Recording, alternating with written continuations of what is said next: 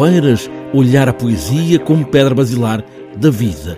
E no Parque Único dos Poetas, no Templo da Poesia, vai começar a primeira edição da Bienal Internacional de Poesia.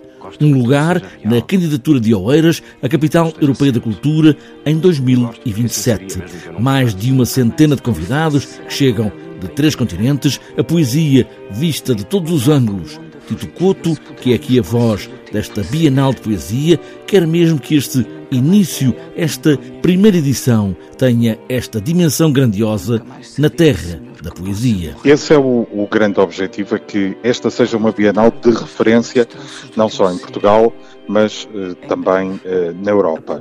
E, portanto, o objetivo, até porque um dos eixos centrais da candidatura da Oeiras à Capital Europeia da Cultura é a poesia, é criar um espaço eh, onde eh, a poesia possa ser eh, vista, debatida, em todas as suas perspectivas. E por isso é que será uma Bienal que tanto terá a relação da poesia com as novas tecnologias, como teremos a relação da poesia com a música, eh, teremos um, um, espaço que para nós também é muito querido, de, que será uma contra-bienal, ou seja, um espaço de programação em que nós vamos trazer a poesia em registros muito mais duros, muito mais subterrâneos e que tem curadoria do Fernando Ribeiro, vocalista dos Municipal. Um espaço de entrada livre para todos, como ouvimos de Tito Couto, a poesia em todas as dimensões, até naquelas que muitos podem dizer já não é bem poesia. E também a poesia pode ser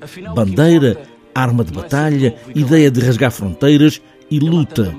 Poder e democracia é o tema geral desta primeira Bienal de Poesia de Oeiras. Nós até queremos trabalhar esse tema em duas perspectivas.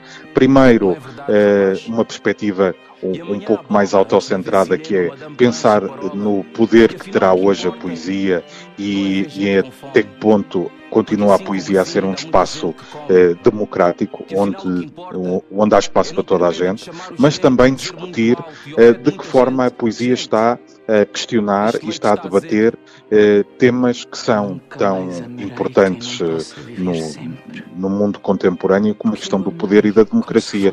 E não é à toa que nós vamos ter uma, um forte contingente do Brasil, onde eh, a slam poetry, a música, estão a fazer um, um trabalho de, de combate político, social, democrático na construção de uma sociedade mais justa e, e, e, mais participativa, mais democrática. E também a Bienal Internacional de Poesia de Oeiras quer trazer nomes que soam pelo trabalho que fazem, que fizeram e vêm dois prémios Nobel. Ramos Horta, da Paz, e Mário Vargas Llosa, da Literatura. Mário Vargas Llosa, que vai fazer uma sessão online e que vai falar e, efetivamente sobre a importância uh, da poesia no processo democrático e, e, ele que tem uma experiência uh, na América do Sul, ele que é peruano, que sabe uh, como nomes como Otávio Paz ou Pablo Neruda tiveram um, um papel fundamental no debate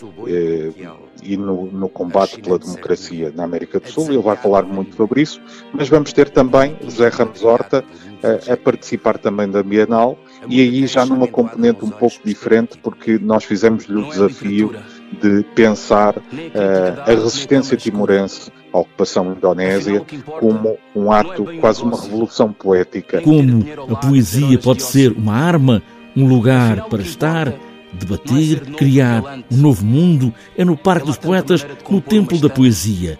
Em cada palavra, em cada verso, em cada suspiro, em cada ideia, é a cultura, é a Oeiras.